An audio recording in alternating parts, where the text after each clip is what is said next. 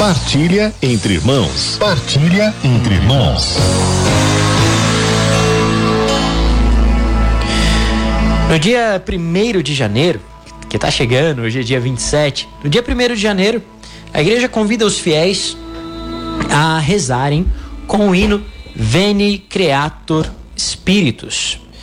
Este hino, ele foi composto muito provavelmente no século IX e é recitado, cantado pela igreja em momentos muito importantes, né? não somente no Pentecostes, mas também, por exemplo, quando os cardeais entram na Capela Sistina para o conclave que vai eleger um novo papa.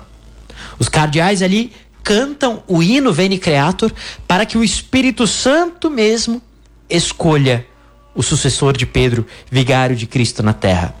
Este hino, portanto, ele é belíssimo e é uma oração muito forte da igreja. Eu vou começar aqui, né, esta série de meditações que nós vamos fazer de hoje, quinta-feira, né? Hoje, segunda, depois terça, quarta, quinta.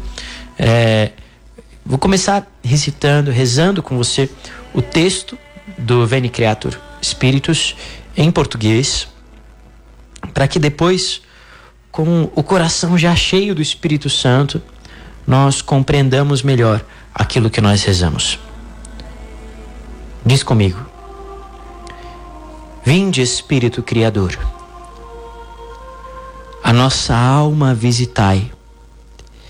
Enchei os corações com vossos dons celestiais. Vós sois chamado o intercessor, de Deus excelso dom sem par, a fonte viva, o fogo, o amor, a unção divina e salutar. Sois o doador dos sete dons, e sois poder na mão do Pai por ele prometido a nós, por nós seus feitos proclamai. A nossa mente iluminai, os corações enchei de amor, nossa fraqueza encorajai, qual força eterna e protetor. Nosso inimigo repeli, e concedei-nos a vossa paz. Se pela graça nos guiais, o mal deixamos para trás. Ao Pai e ao Filho Salvador, por vós possamos conhecer que procedeis do seu amor, fazei-nos sempre firmes crer. Amém. Este é o hino Veni Creator Spiritus, quer dizer em latim, Vinde Espírito Criador. A igreja então convida todos os fiéis a rezarem este hino no dia 1 de janeiro, pedindo o Espírito Santo para o ano que se inicia. Inclusive, se esta recitação é feita publicamente, ou seja, você vai à missa e o padre ali com todos os fiéis recita ou canta este hino, é uma obra indulgenciada plenariamente, se recebe indulgência plenária pela recitação pública do hino, do hino Veni Creator Spiritus no dia 1 de janeiro. E aqui é claro que este hino ele tem sete estrofes, né? E, então nós não vamos falar dele inteiro nesses dias, né? De modo é, pormenorizado, mas nós vamos meditar sobre alguns trechos dele a partir de uma obra, um livro do cardeal Raniero Cantalamessa, que é o pregador da Casa Pontifícia. É o pregador do Papa. ele há muitos anos prega para o Papa e para a Santa Sé. E ele escreveu um livro chamado O Canto do Espírito, Meditações sobre o Veni Creator.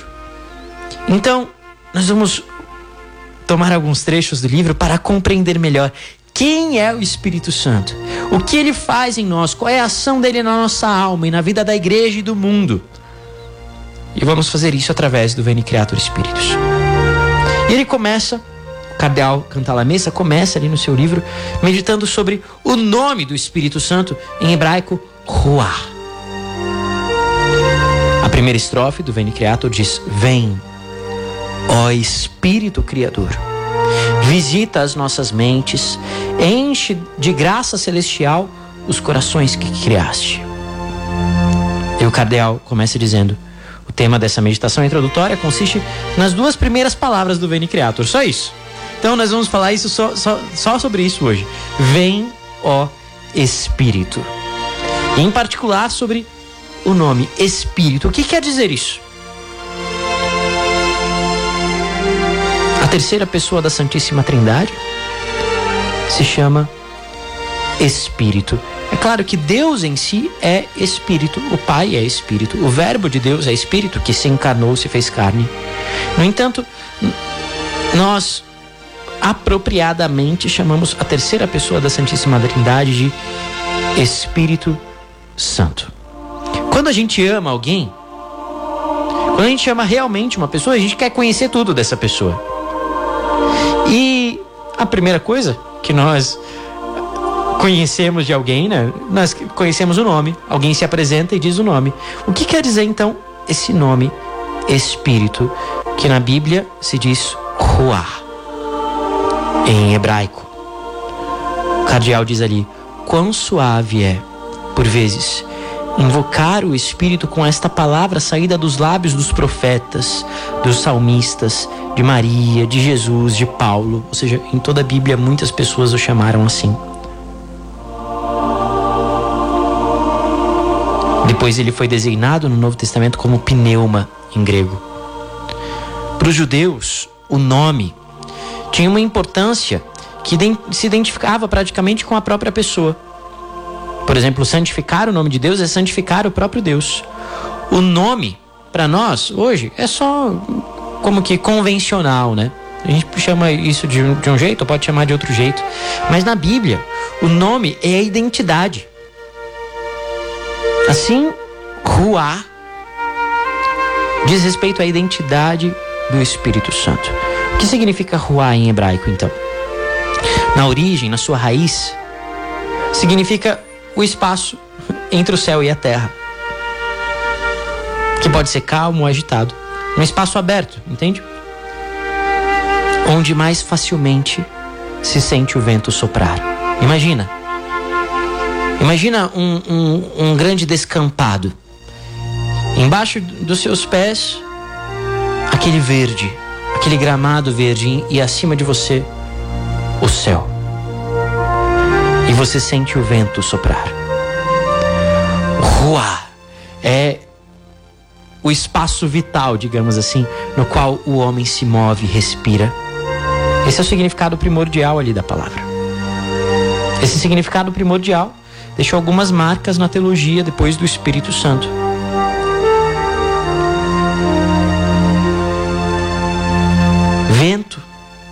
Sopro, são mais, portanto, do que meros símbolos do Espírito Santo. Quando nós olhamos para a Bíblia, nós vemos o próprio Espírito Santo sendo chamado assim. E nós compreendemos que esse sentido físico nos faz compreender o que ele é de fato em si, na sua essência. No início do livro do Gênesis, fala que o Espírito de Deus pairava sobre as águas. Nesse trecho, a proximidade entre espírito e vento é tal que, com frequência, os tra tradutores modernos da Bíblia traduzem mesmo como vento de Deus ou vento impetuoso. Escolhem uma tradução ou outra. Pouco mais à frente lemos, lemos assim, lá em Gênesis 2:7. Deus plasmou o homem com o pó da terra e soprou nas suas narinas um hálito de vida. Ou seja, a, vida vê, a Bíblia vê nesse sopro uma primeira manifestação do Espírito Santo em nós. Nós vemos assim na Bíblia inauguradas duas imagens fundamentais que depois a revelação explicitou cada vez mais. Lá nos Atos dos Apóstolos, mais à frente, Atos 2, 2, o Espírito Santo é referido mediante um sinal de um vento impetuoso.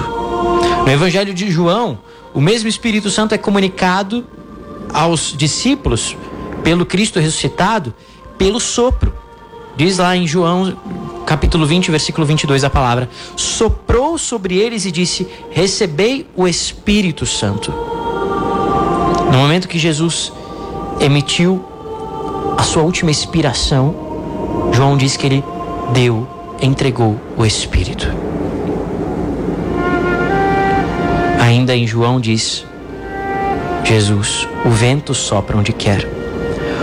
Ouves a sua voz, mas não sabes de onde vem nem para onde vai. Assim acontece com todo aquele que nasceu do Espírito. A imagem desse vento impetuoso serve para exprimir força, liberdade, a transcendência do Espírito Divino. Na verdade, o vento é por excelência na Bíblia, como na natureza, a expressão de uma força irresistível, indomável. Ninguém pode parar a força do vento. Já as imagens da respiração, do sopro, da brisa leve, servem para exprimir a bondade, a suavidade, a bonança, a imanência do Espírito de Deus. A respiração é aquilo que há de mais íntimo, mais vital, mais pessoal no homem.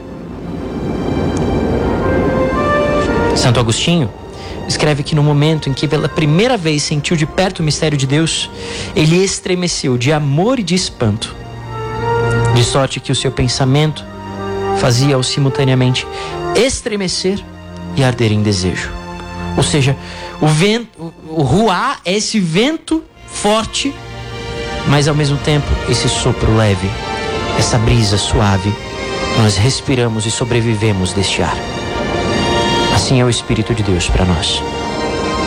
O Espírito Santo personifica de maneira mais evidente esse mistério de, de Deus, que é simultaneamente poder absoluto, portanto, vento e ternura sem fim. Sopro, respiração, movimento imparável e bonança infinita. Ruá, Espírito de Deus.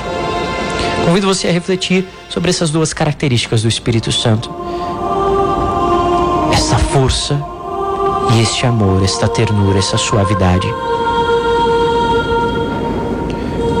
E nós pedimos hoje que o Espírito Santo venha sobre nós com poder, como vento,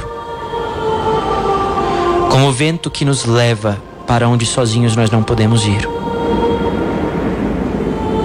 E ao mesmo tempo ele seja a respiração da nossa alma. O Espírito Santo é a alma da igreja e é a alma da nossa alma. Ele é o nosso ânimo interior.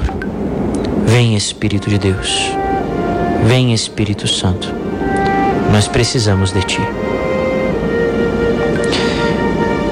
Enviai, Senhor, o vosso Espírito, e tudo será criado, e renovareis a face da terra